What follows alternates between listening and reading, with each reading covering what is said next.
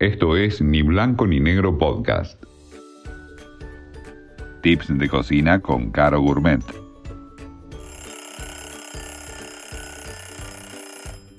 Hoy les voy a enseñar cómo hacer la pasta de hummus. ¿Qué vamos a necesitar? Una lata de garbanzos, el jugo de un limón, uno o dos ajos, eso depende de cómo te gusta a vos el sabor del ajo, si está más suave o más fuerte, dos cucharadas de tajine o pasta de sésamo, aceite de oliva, sal y pimentón dulce. ¿Cómo vamos a hacer? En el mixer ponemos los garbanzos colados, pero ojo, no tires el agua que había dentro de la lata porque la vamos a usar después. Le agregamos los dientes de ajo, el jugo de limón, las dos cucharadas de tajine, que sean bien generosas, y le agregamos la mitad del líquido que venía en la lata, un toque de sal y mixeamos.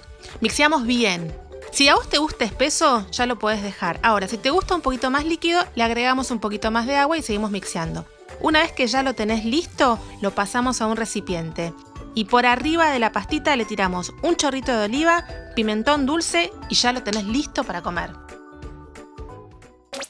Esto fue Ni Blanco ni Negro Podcast.